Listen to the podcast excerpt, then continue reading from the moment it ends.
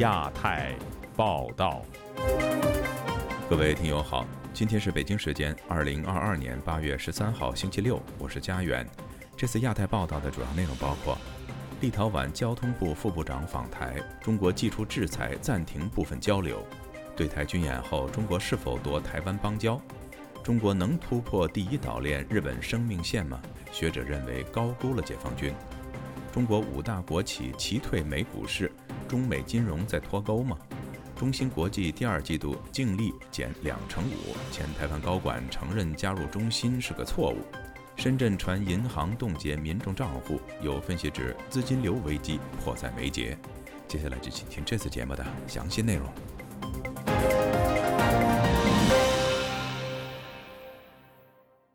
中国外交部星期五宣布，对刚刚访问台湾的立陶宛交通与通信部副部长寄出制裁，并暂停两国交通与通信部任何形式的交往以及国际道路运输领域的交流合作。中国在东欧的外交工作还不止这一个打击，包括爱沙尼亚和拉脱维亚也决定退出中国与中东欧的合作机制。请听记者陈子飞的报道。中国解放军台海军演引发欧洲国家关注，以实际行动表态。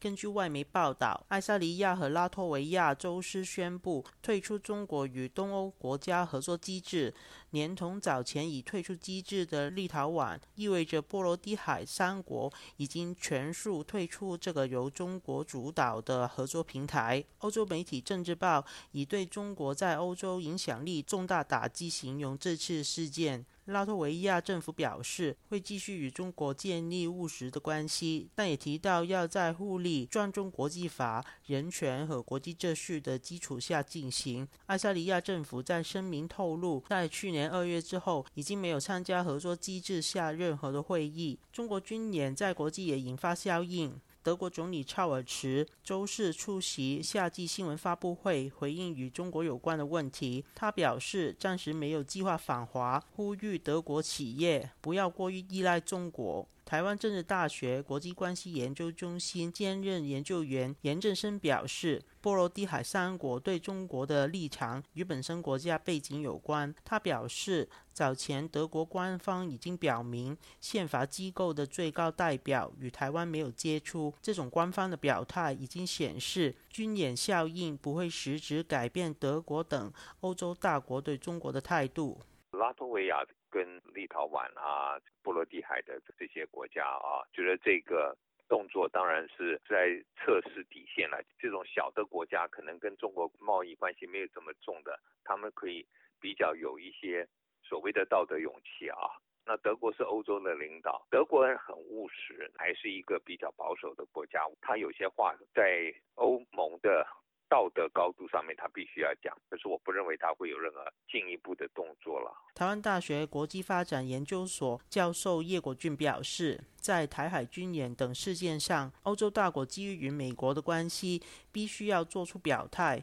但俄乌战争持续，欧洲国家都需要与中国合作，让欧洲国家愿意缓解已经冻结的欧中关系。在俄乌战争之前跟俄乌战争之后，条件是很不一样的，并不是说欧盟的价值的有什么转变，而是说在现实的考量之下，俄乌战争可能变得比较长长期的情况之下，做一些调整跟缓和，而。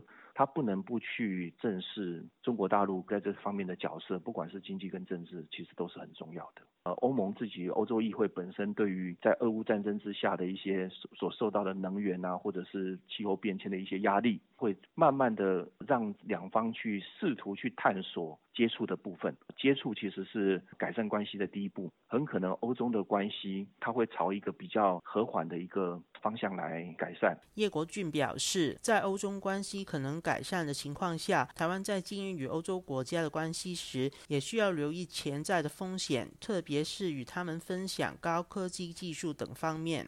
中国政治学者陈道颖表示，从文宣处理可见，北京对波罗的海三国脱离合作平台事件没有太大的反应，显示欧洲小国对中国的态度变强硬，没有对中国的外交工作造成打击。反而在俄乌战争后，中国更理解欧洲大国对中国市场的重视，有信心欧洲会选择中国。中国的外交重点都是大国外交，中国。他在和美国已经公开对立的状况下，他是要极力拉拢欧洲的国家的，特别是德国和法国，在欧洲具有影响力的这样一个两个大国家。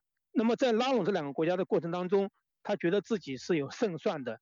这个胜算就是你经济上要依赖中国，中国是德国的第一大出口国，打经济牌，这一点中国他很有信心。但陈道营认为，欧洲对中国驻法国大使卢沙野要再教育台湾人的言论的反应，都超出中国事前的评估，这也是中国多年来实行战狼外交所导致的外交误判。就亚洲电台记者陈子飞台北报道。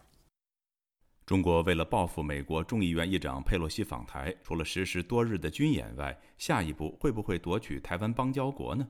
据美国《华尔街日报》报道，中国试图借着对非洲索马里兰的经援，破坏其与台湾的友好关系。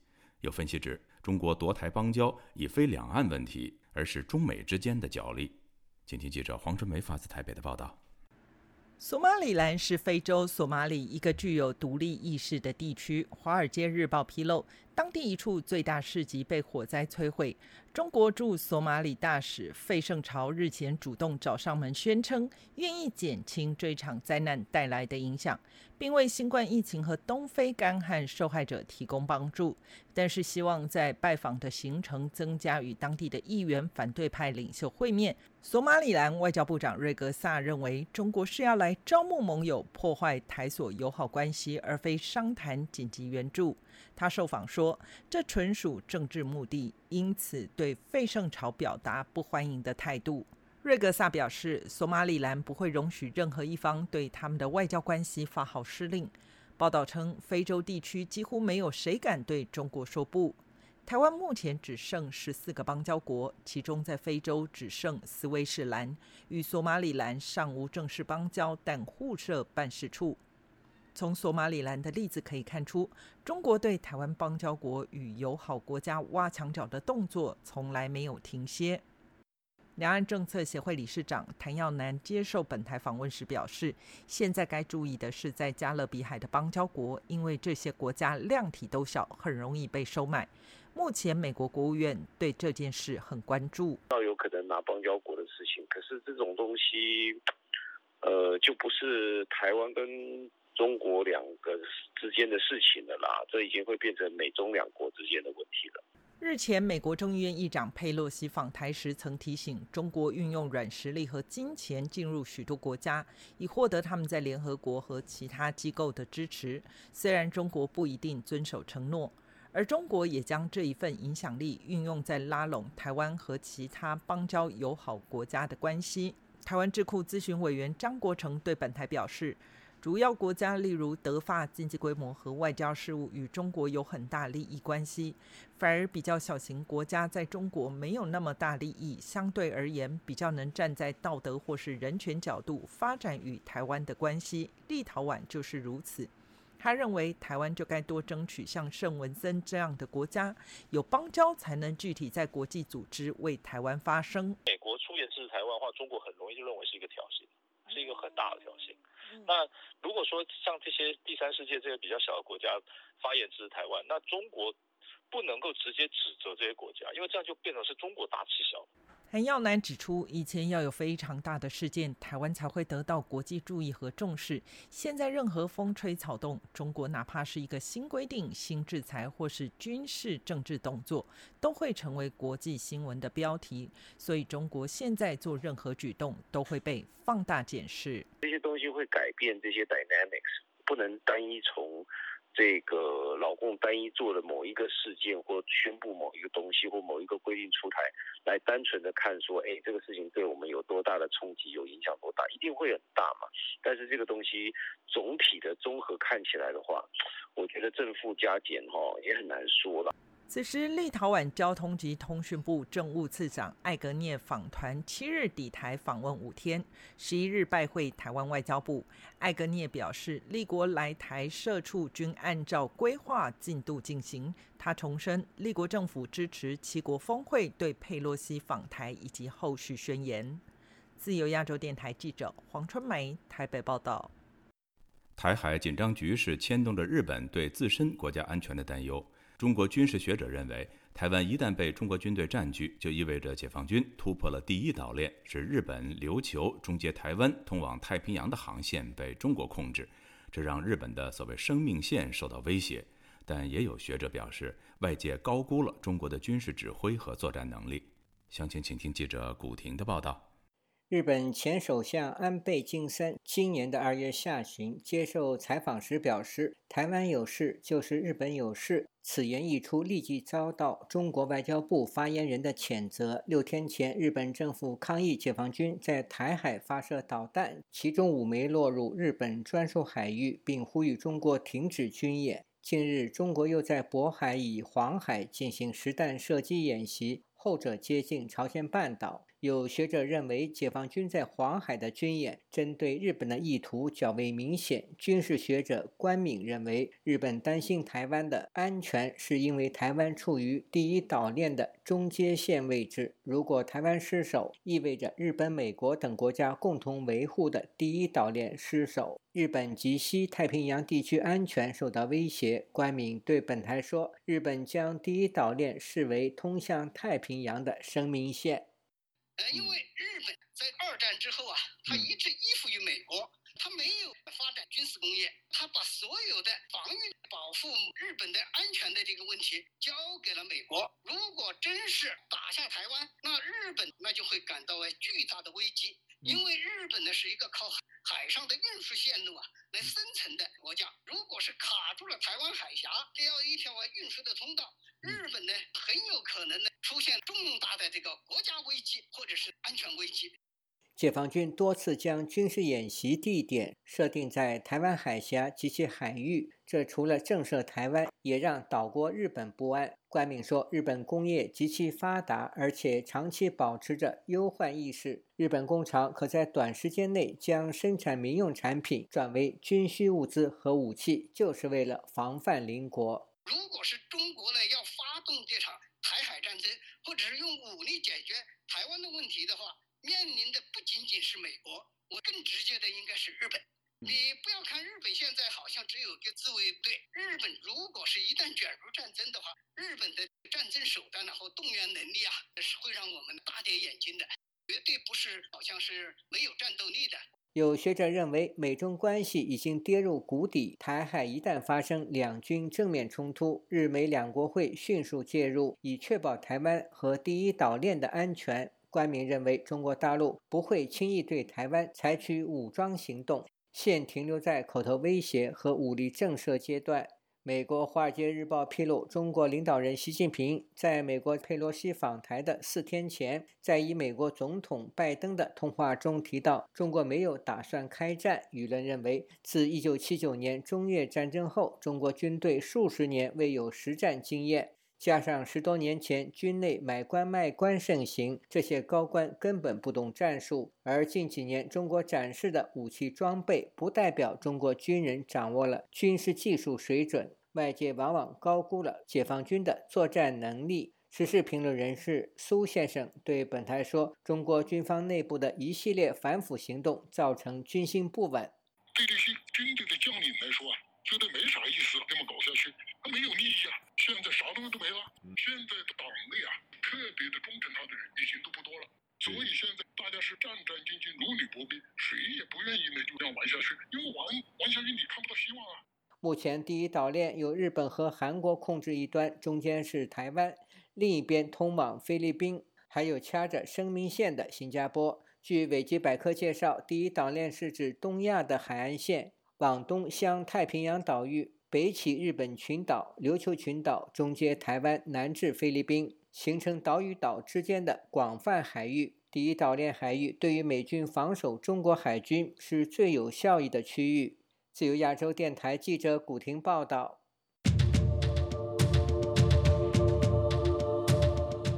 包括中石化、中石油在内的中国五家大型国有企业，星期五分别发出公告，宣称要从美国纽约证券交易所退市。虽然此前早有迹象，但消息的宣布还是引起网民热议。不过，这一举动是否意味着中国在主动同美国金融脱钩呢？请听记者王允的报道。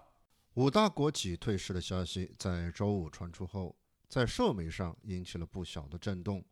在推特上，在微博上，不少人都在说这是在脱钩，中国主动和美国金融脱钩。但从多方面的消息看，似乎并不如此简单。在美国长期从事审计工作的李恒清不认同脱钩的说法。他说：“脱钩的那个词呢，应该用的不对，应该是逃跑。”他认为这五家国企退市，实际是因为美中两国就在美上市公司审计底稿的问题拉锯带来的压力所致。实际上，由审计问题导致国有企业主动退市，早有信号。多年来，美国监管部门一直对难以审计中国在美上市公司表示不满。中国方面一直以国家安全为由，拒绝让这些公司交出审计底稿。美国于2021年颁布实施了《外国公司问责法案》，规定若在美上市的外国公司连续三年不能接受美国政府部门的审计监督，则这些公司的证券被禁止在美交易。自那以来，中美之间一直在就在美上市中国公司的审计底稿问题进行接触谈判。中国也做出了一些让步的姿态。据英国《金融时报》七月底报道，中国政府打算根据数据敏感度，将在美上市公司划分为三类：有不敏感数据的、有敏感数据的，以及有保密数据的。中方打算让低风险行业的中概股公司。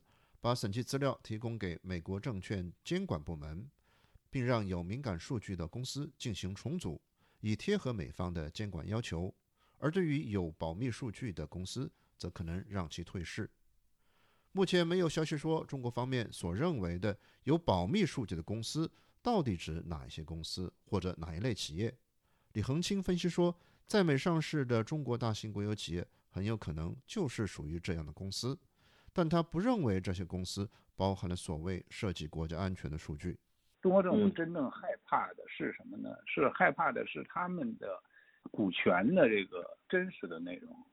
一旦这些东西出来了，那就是中国的那那个一百多个大家族，他们的人都在里头啊。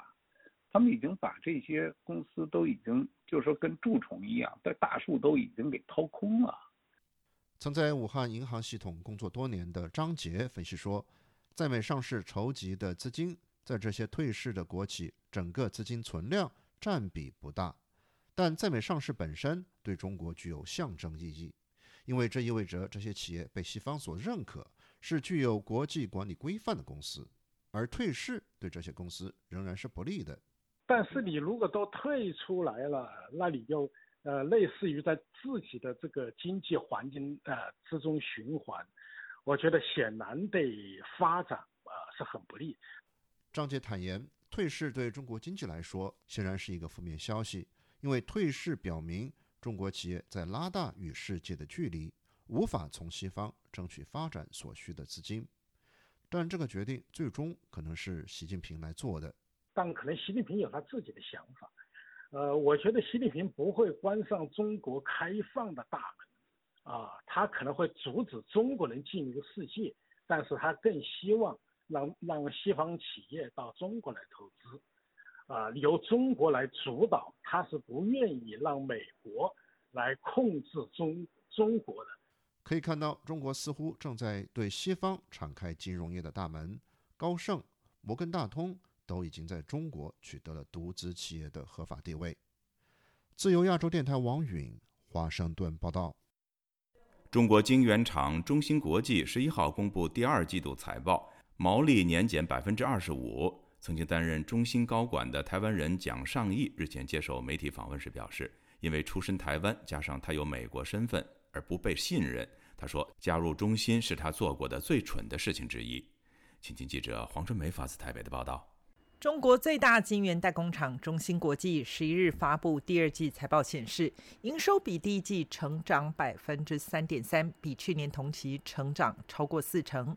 归属母公司净利为五点四一亿美元，比上一季增加百分之十五，但是比去年同期衰退百分之二十五点二。媒体关注到，中芯的财报删除了以往都提及各项制成的以技术节点分类项目。日前，中芯突破封锁，制造出七纳米的消息，引起全球市场关注。然而，七纳米对营收有多少贡献是个谜。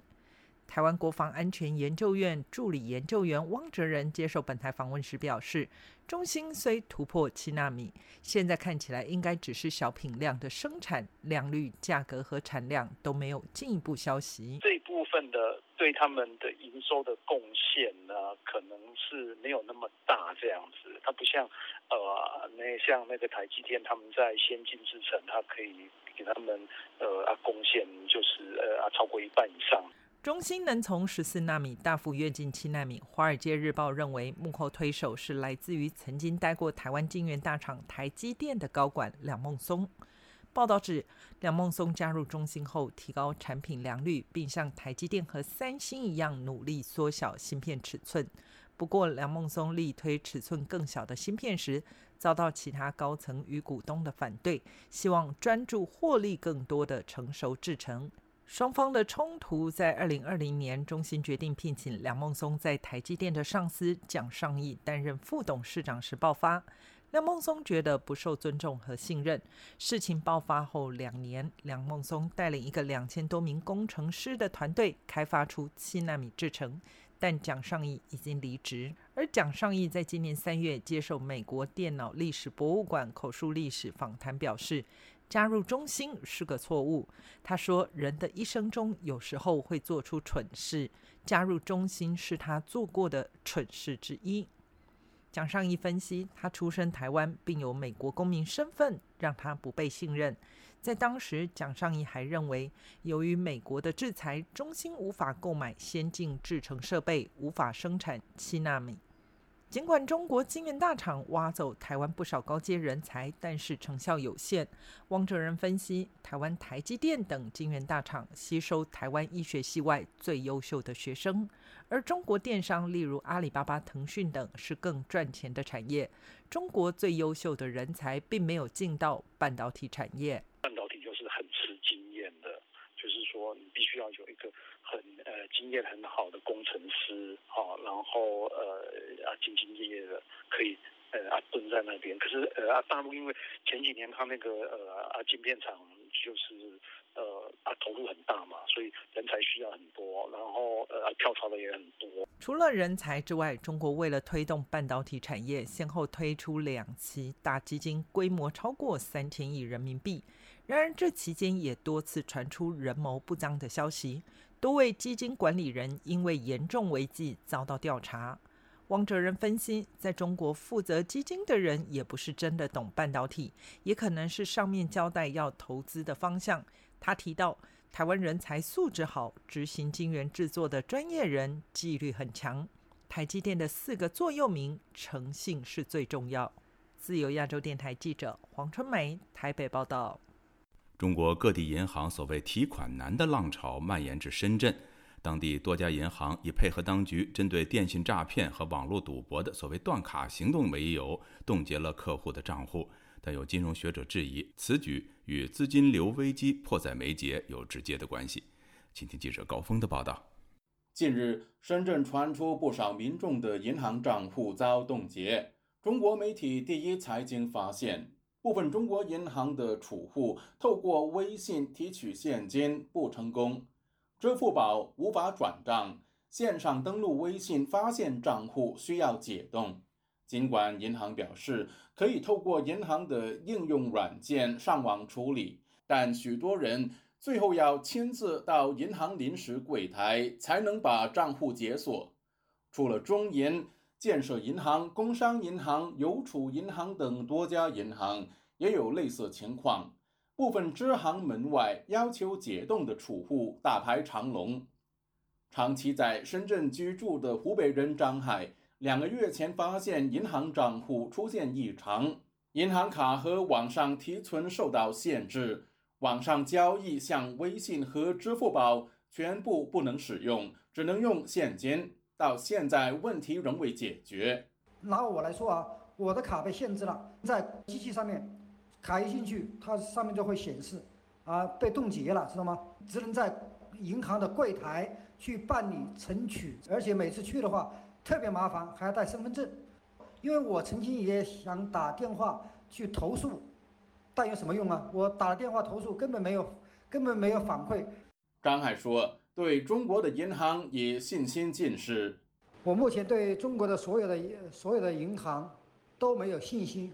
说着是为你服务的啊，但是他可完全无视你的个人权利，配合政府用各种由头、各种理由来刁难你，来限制你。”把钱放在自己身上还是最安全。很多中国人想银行的一点利息，银行就是连你的什么本金都跟你想黑掉。中银的发言人解释，公安部门要求银行对各账户进行排查，识别到资金有风险就会冻结银行卡。但是，毕业于山东大学的金融学者司令表示，当局的理由根本站不住脚。因为银行系统呢，能够实现它的融资功能，是有赖于呢，它对于人们存款的安全性、稳定性的及时进行这个提现这样的一个无差别的啊全天候的承诺。但是现在呢，中国政府特别是执法部门、公安当局以所谓的这个打击电信诈骗为由，这个理由不足以啊成为借口。烂尾楼断供潮震动中国全国，部分人质疑。银行会否因为面临银根紧缩，于是以断卡作为限制提款的手段，解决现金流不足的问题？现在房企也好，房地产的金融机构也好，甚至监管部门也好，都在缺钱，他们的资金流出现严重的问题。金融监管当局不可能坐视不管，他需要呢在。中共二十大召开之前，把这个危机控制在至少是房地产领域当中的个别地方。那么现在他把这个眼光放到了大量储户在银行的储蓄存款。而现在金融机构想了一个擦边球的这么一个办法，也就是呢，打着这样一个幌子来暂时的等于是借用那么储户们一周之内的这个。存款的这个实现，因为这些储户呢，大致上也就是用一到两周的时间来解锁他的这个银行账户。河南村镇银行储户维权事件使中国银行业出现信心危机。上月，北京、山东和海南等省市相继有银行以打击犯罪为由冻结储户的银行卡。金融学者司令担心，中国正酝酿系统性金融风险。先是很多的村镇银行持续性一个挨着一个的这样一个暴雷，很多人把他的银行存款向城市银行或者是国有银行、国全国性股份制商业银行向这些金融机构转移，那么导致的问题就是这一波金融危机啊，系统性的从小型银行向大型银行，从农村向城市。从地区性银行到向这个全国性股份制商业银行全面的蔓延。中国部分银行声称，为了配合断卡而冻结账户，引发网上群情汹涌。有网民埋怨断卡一刀切，最终诈骗犯没有抓到多少，老百姓的生活却折腾得严重。有人则质疑这样做让人醒觉，存在银行的钱未必是自己的钱。自由亚洲电台记者高峰香港报道。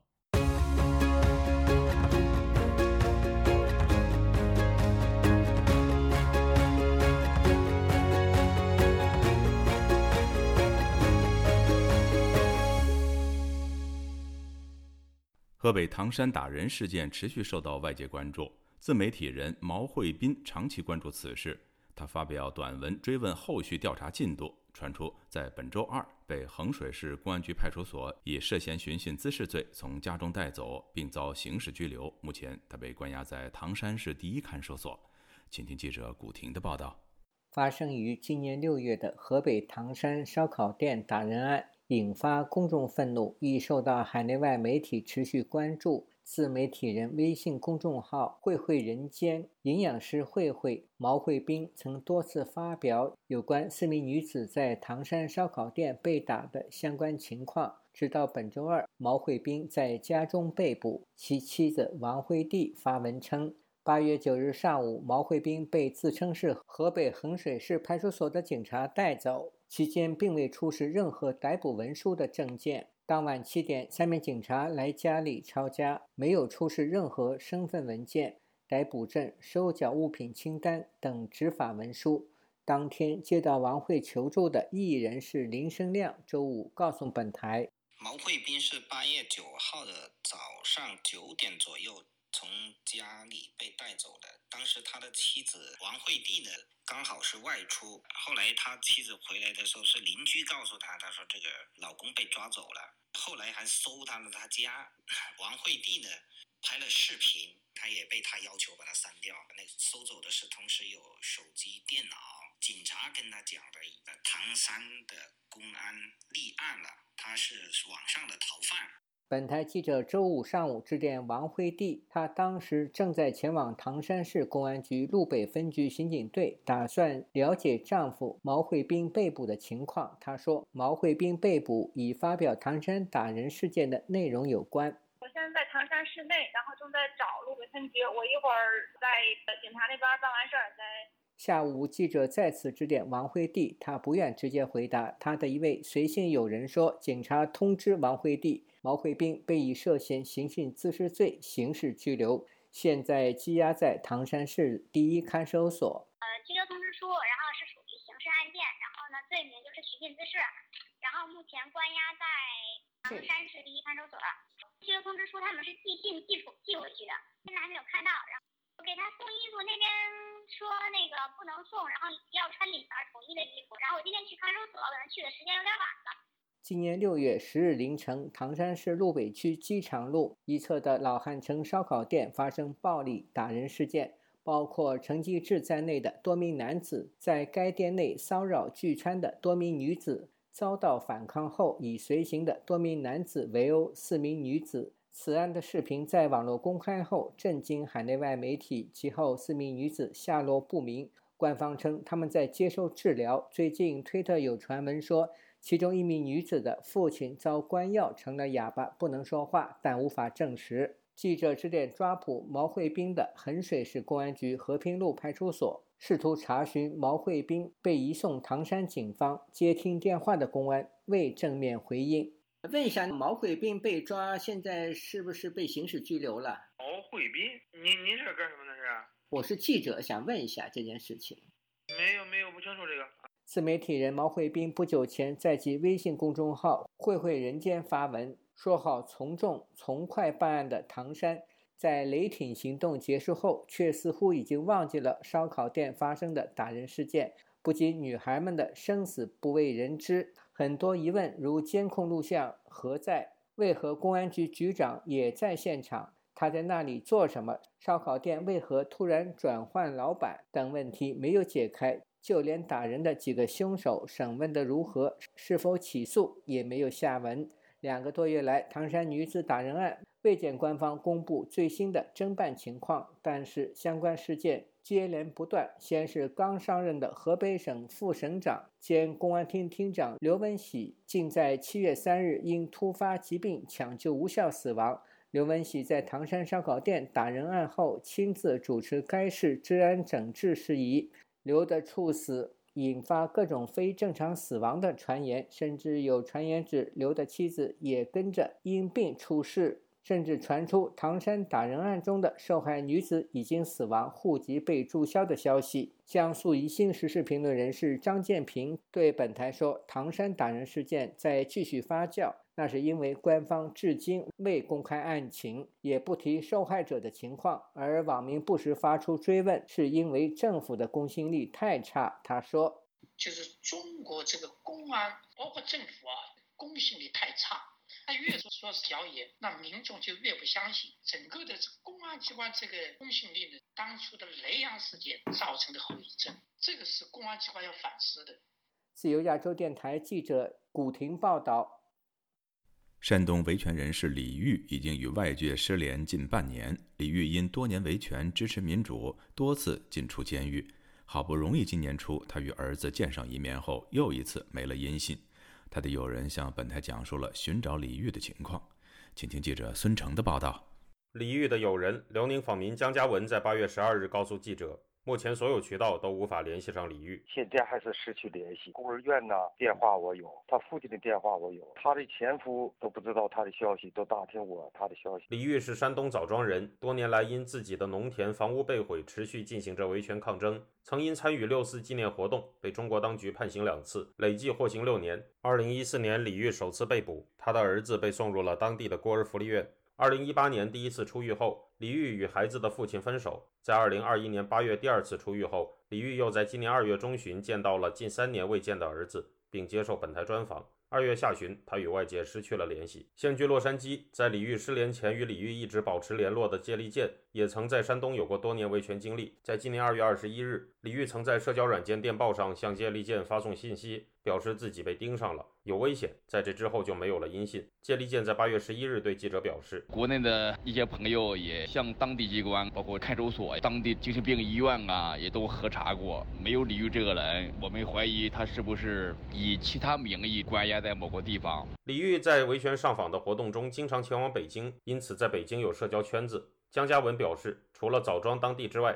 在北京的人们也不知道李玉的下落。常接触的都在北京，都不知道他消息啊。记者拨打了李玉的三个手机号码，发现其中两个已经停机，另一个则是空号。记者进而拨打了枣庄市政府政务热线。接线人员表示，因为我们这边是政务热线受理反映问题的平台，无法查看到某些人的个人信息的。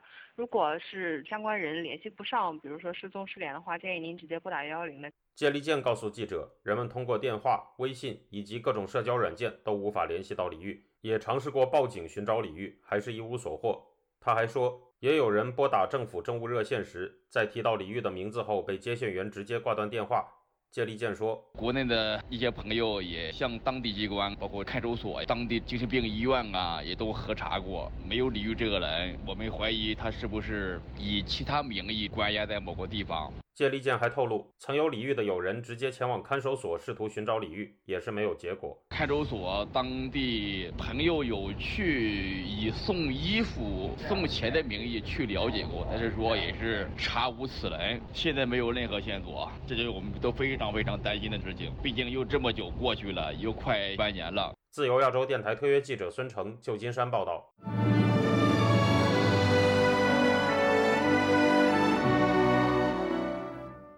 香港政府公布新班子高官和行政会议成员的个人利益申报，当中多名局长以及行政会议成员都持有海外物业，遍布新加坡、澳大利亚、加拿大及英国。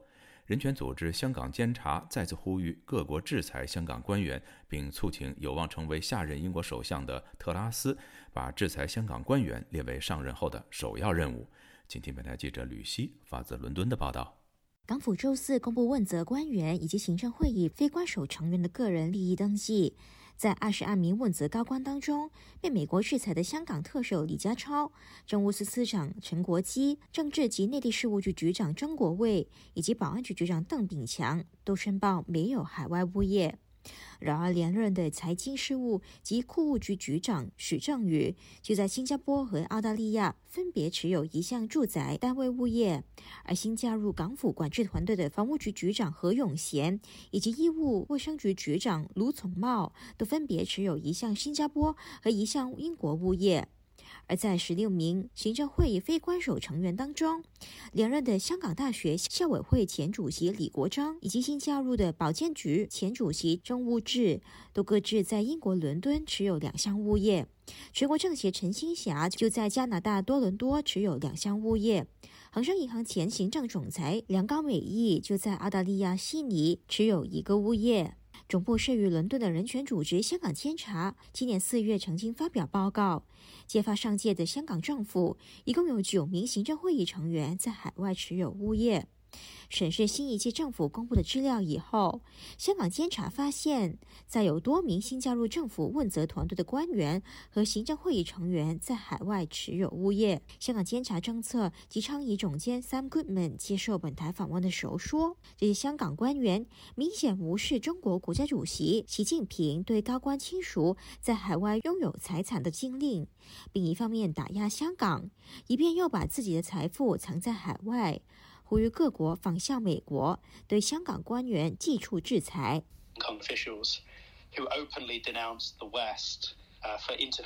这些香港官员一边公开斥责西方干预香港事务，一边破坏他们香港同胞的基本权利，却继续把他们的金钱和财富隐藏在英国、澳大利亚和加拿大的物业上。我们认为，加拿大、澳大利亚和英国应彻底审查香港官员在他们国家的资产，并以此为基础，和美国一道针对这些资产，制裁这些表里不一和侵犯人权的官员。在香港监察发布报告以后的一个月，一百一十位英国议员在今年五月底曾经联署致函英国外相特拉斯，促请英国政府审查和侵犯人权有关的中港官员在英国的资产，为推出针对香港的制裁令而铺路。当时联署发起人之一、英国保守党前党魁伊恩·史密斯表示，英国应该仿效俄罗斯的手法，制裁中港官员。而制裁的第一步，就是要先掌握中港官员在英国的资产。以下我的同事读出：北京在港实施严厉的国安法两周年之际，外交大臣应学习西方针对俄罗斯对乌克兰开展残酷战争的统一回应，审查香港和中国官员在英国的资产。这将为英国推行针对香港的马格尼茨基式制裁铺路，列出要为香港持续侵犯人权行为负上责任的官员名单。而当英国保守党党魁之争进入最后阶段，一向以对华强硬见称，并多次就香港议题发声的外相特拉斯，极可能当选党魁，并成为下任的英国首相。三官们期望特拉斯把制裁港官列为上任以后的首要任务，审查香港官员在英国的资产，并记住制裁。自由亚洲电台记者吕希，英国伦敦报道。由香港地方志中心承担编撰的《地方志书籍香港志手册》英文版，七月二十七号在香港的礼宾府举行了出版典礼。香港特首李家超、中国外交部驻香港特派员公署特派员刘光源等在活动中都发表了讲话。四十多个国家的驻港领事出席了这次活动。两年以来，《香港志》中文版已经出版两册，并被许多人视为带有明显倾向的官修历史。现居美国的香港知名时评人士程翔，七月二十八号接受了本台记者孙成的访谈，讲述了他眼中的香港志所存在的问题，以及人们需要做什么才能够保存真实的香港历史。程翔先生您好，我们注意到呢，《香港志》这本书在两年前开始出中文版，最近又出了第一册的英文版，而且出版典礼是在香港礼宾府进行的，李家超和中国外交部的官员也都在仪式上发表了讲话。那么您觉得他们这样高调的支持这本书是有什么样的目的呢？这其实是中共改写历史的一个重要的过程。怎么样可以看出它是改写历史呢？因为他把很多中共不太愿意承认的事情摆进去，对于中共比较尴尬的事情呢，轻松的给抹掉。所以呢，这个是一个改写历史的一个企图。很不幸，香港现在也陷入这种改写历史的的陷阱里面。所以我觉得这个是很遗憾的事情。您能不能能举例子谈一谈，在这本书里面，他们具体来说是怎么改写历史的呢？很多事情呢，你比如说，对于回归以来香港一国两制这个评价，他在官方的论述里面呢，完全是单方面反映北京官方的看法。他把香港近年来出现的抗争呢，看成是违背了基本法重要的政治法律原则，所以责任在香港。但是他无视为什么会有这种抗争呢？就是因为中共自从回归以来，屡屡违背了基本法上对香港的承诺，一而再再。配合上的推迟普选，甚至呢，在二零一四年人大八三幺决议里面呢，根本就改变了普选的定义，这样才会导致香港人奋起来抗争。这个事实。他完全回避不讲，而且把抗争的原因归咎为香港的老百姓，这个呢是非常不道德的。我觉得作为一个政权，他不应该是这样做。除了上面的这个例子之外，您还有没有什么类似的印象深刻的例子呢？比如说对六四的看法，回避了很多跟六四直接有关的事情。他对六四的陈述呢，只是有几则有关胡耀邦逝世戒严，然后呢就六月四号，这些都是直接跟。六四有关的事情，但是由于六四而产生的重大的历史事件呢，他都回避。你比如说六四后，英国人为了稳住香港当时候人心惶惶的状态呢，推出玫瑰园计划，动用大大规模的基建建设，建造新机场，用这些计划呢来稳住香港经济，稳住香港民心。而且又提出居英权给部分香港人，这些为稳住香港的事情，对香港当时的稳定非常重要的事情，在官方的论述里面呢，都完全抹掉。在英治时代的香港吧，和中共关系很深的一件事，就是一九六七年的六七暴动。在当时中共文革的环境下，香港也受到了很大的冲击。对于这样的事情，这本书的论述是怎样的呢？对一九四九年中共建政以来。在香港发生的暴动，他都避重就轻。你比如说，在说香港的几次暴动哈，他举的第一宗暴动是一九五六年的双十暴动，他说这是第一宗。但是呢，更早的还有一宗呢，是一九五二年的三一事件。那么为什么他不要去三一事件不谈，直接跳到双十暴动呢？因为双十暴动是亲国民党的人掀起来的，三一暴动是共产党煽动起来的，共产。国民党煽动的暴动，他就不提；国民党煽动的暴动呢，他就到处特殊，而且呢，称为是四九年以后头一次的暴动。到了这次暴动，这个影响太大，他不可能去回避。他虽然不去回避一九六七年的暴动，但是他对一九六七年共产党煽动的暴动，跟一九五六年国民党煽动的暴动呢，提法完全不一样。这些提法的不一样，具体是怎么表现的呢？你比如说，他对国民党煽动的暴动，他是这样讲：九龙及台湾暴动的导火线带有明显的政治色彩，亲国民党工会和有关的黑社会组织挑动和参与意见。战后逃难至香港的平民百姓，大都谋生困难，对现实社会极为不满。他们与政治上、在经济上遭受挫败的亲国民党人士。构成了这次动乱的社会基础。那么这句话有没有错呢？没有错，但是他对一九六七年共产党的暴动的论述呢，就完全不一样了。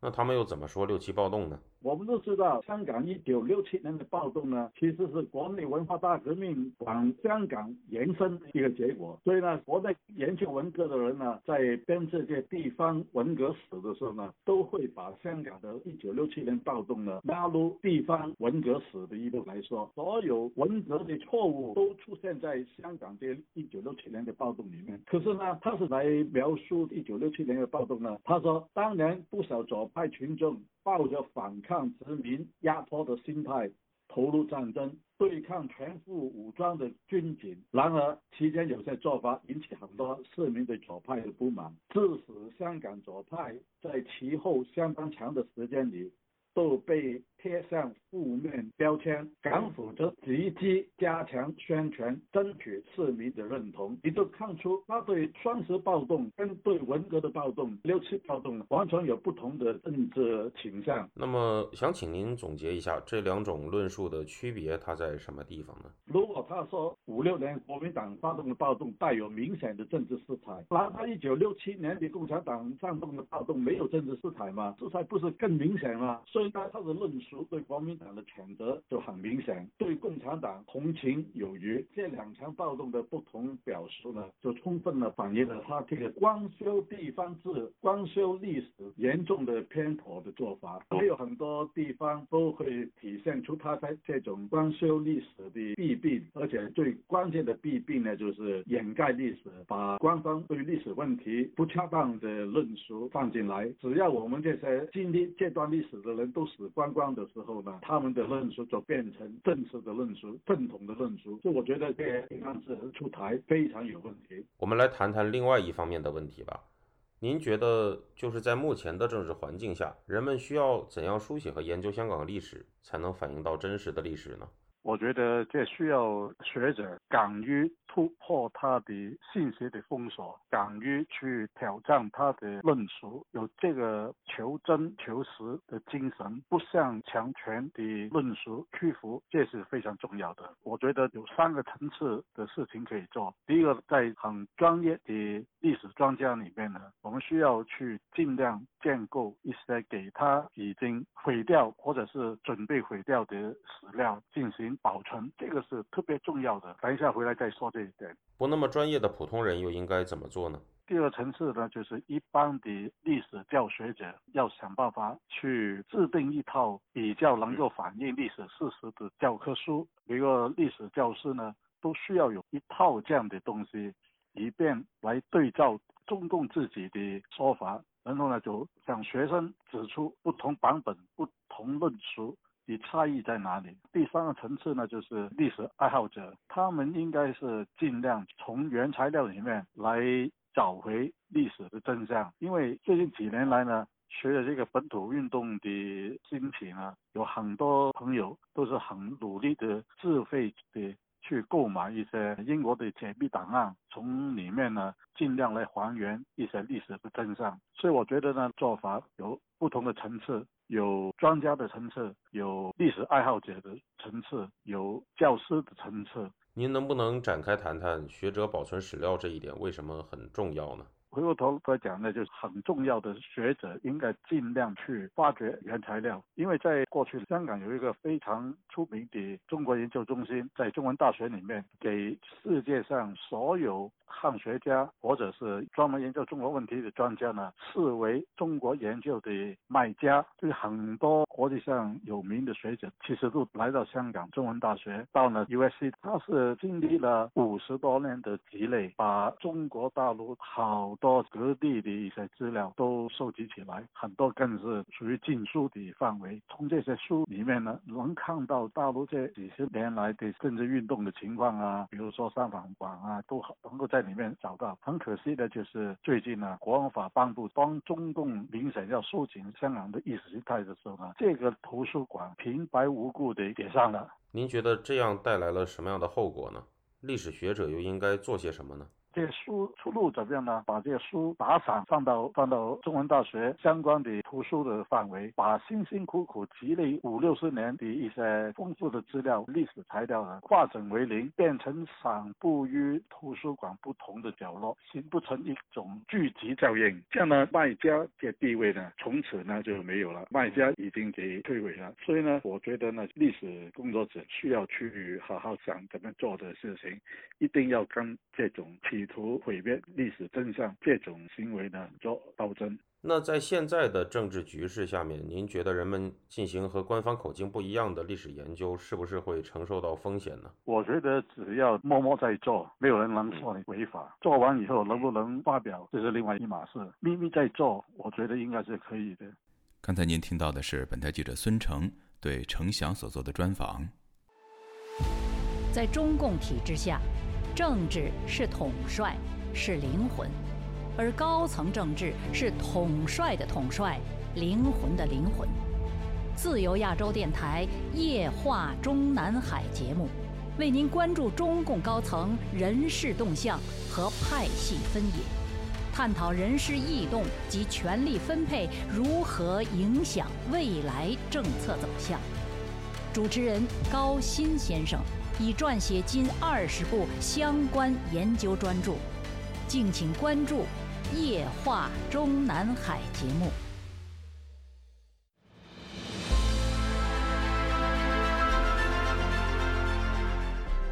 用暗网访问自由亚洲电台，避开老大哥的眼睛。为了协助读者能够安全地获取被中国政府封锁的新闻，自由亚洲电台联手开放科技基金，为公众提供暗网入口。中国大陆的读者可以借此匿名访问本台，以浏览最新疫情消息和其他敏感新闻。该暗网普通话网址是 h t t p s 冒号斜杠斜杠 w w w 点 r f a 六二 z l 六 z 六 o w m t l f 点 o n i o n 斜杠。M a n d a r i n 斜杠，读者可使用基于火狐的洋葱浏览器，匿名访问以上网址。该浏览器最初由美国海军研究实验室设计，可以通过像洋葱一样的多层加密结构，屏蔽互联网用户的地点和身份，绕开政府的审查和监控。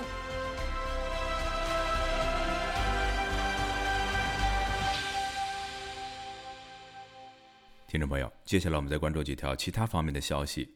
立陶宛外长兰茨贝尔吉斯十号发推指出，中国的施压胁迫反而刺激立陶宛致力于让出口市场多元化并改变出口结构。今年前六个月，立陶宛产品对印太区域的出口总额比去年同期增长了约百分之六十。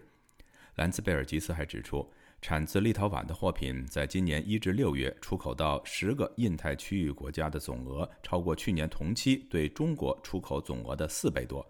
这就是政府努力奏效的最好例证。立陶宛外交部还指出，这十个印太区域国家包括澳大利亚、日本、印度、南韩、新加坡、印尼、越南、马来西亚、泰国和台湾。中国刚刚结束环台军演之后，星期五，来自美国、印度尼西亚和澳大利亚的士兵在苏门答腊举行了实弹演习。美军印太司令指出，这是在中国针对台湾进行破坏稳定行动之后，美国为防止地区冲突而采取的举措之一。法新社和路透社的报道说，周五的演习是超级神鹰之盾年度联合作战演习的一部分。美军印太司令。阿奎利诺上将在军演后表示：“中国针对台湾进行威胁恐吓，这样的破坏稳定行动正是美国希望避免的。”今年八月底，联合国人权高专巴切莱特即将卸任，他承诺在结束任期之前发表关于新疆人权状况的评估报告，外界对此高度关注。这份报告已经被拖了很久。去年九月，联合国人权高专办公室就表示，正在就新疆存在的严重侵犯人权状况的指控完成相关的评估。一些人权活动人士认为，联合国之所以推迟发表这份报告，就是因为考虑到今年二月北京主办冬奥会，以及确保巴切莱特五月份能够顺利访华。各位听众，这次的亚太报道播送完了，谢谢收听，再会。